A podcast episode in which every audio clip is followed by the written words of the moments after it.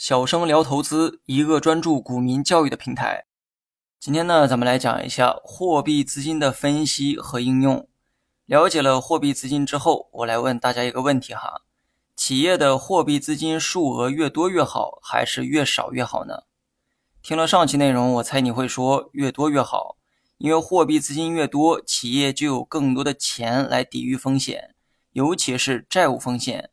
这个回答是正确的。但是呢，我今天想从另一个角度谈一谈货币资金太多带来的弊端。货币资金过多，一定程度上说明企业对资金的利用效率啊太低了，而这会导致企业发展过慢。如果这是一家上市公司，成长过慢的企业，其股价必然呢也高不到哪儿去哈。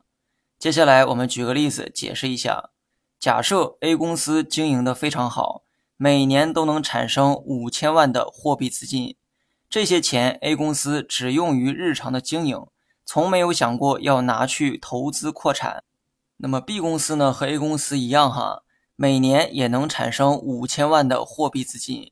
不同的是，B 公司不喜欢攒钱，而是将货币资金的一大部分拿去扩产，比如说将原来的十条生产线增加到十三条，年年如此，不断重复。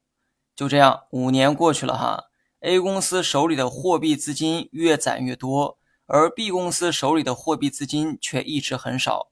因为在过去的五年中，B 公司不断用手里的钱拿去扩产。这个时候，问题来了：如果你是投资人，你会投资哪家公司呢？A 公司的货币资金非常多，如果你因此选择 A 公司的话，B 公司的价值你很可能会错过。B 公司呢，虽然货币资金比较少，但换来的却是规模的不断增长。当初规模一样的两家企业，五年之后已不是同一个量级了。假设从第六年开始，B 公司停止扩张，你猜会发生什么有趣的事情呢？第六年，A 公司产生的货币资金还是五千万，而这一年 B 公司产生的货币资金会突然暴增。将是 A 公司的数倍乃至数十倍。之前 B 公司的货币资金啊，一直呢都比较少，那是因为相比产生的货币资金而言，公司花费的货币资金更多，而目的就是为了扩产。这就像货币资金的入水口很大，但出水口也很大。而如今 B 公司决定停止扩张，这个时候货币资金的入水口依旧很大，但出水口迅速收缩。导致池子里的水位突然暴涨，公司手里能留下的钱也会突然变多。那么这个时候，你再去对比二者的货币资金，早已不在一个量级上。A 公司的货币资金攒了六年，最后都不如 B 公司一年的货币资金多。那么这个时候，你才发现 A 公司的经营啊太过保守，对资金的利用效率太低，导致货币资金较多。而当初 B 公司的货币资金少。并不是因为赚的钱少，而是他将钱利用到了扩大经营规模上面，所以说手里的钱也就是货币资金才会很少。讲了这么多，你会不会觉得货币资金越少才是值得投资的企业呢？非也，凡事啊要分情况讨论哈。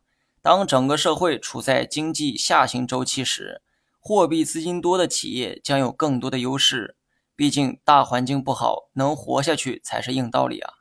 相反，当经济处在繁荣时期，你对货币资金的要求也可以适当放宽松一些，因为企业很可能在加速扩产，经济向上，企业的经营也会变得激进，而这些激进的企业往往能跑赢多数同行。最后呢，总结一下哈，经济不好，企业的货币资金较多是一种优势，比如说现在是二零二三年的六月份。国内经济复苏较慢，就业环境也比较差。这个时候，你应该珍惜那些货币资金较多的企业。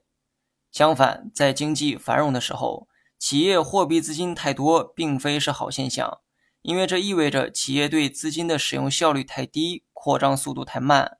如果不能在经济繁荣时期完成扩产，企业很可能会错过一个良好的发展机会。你学会了吗？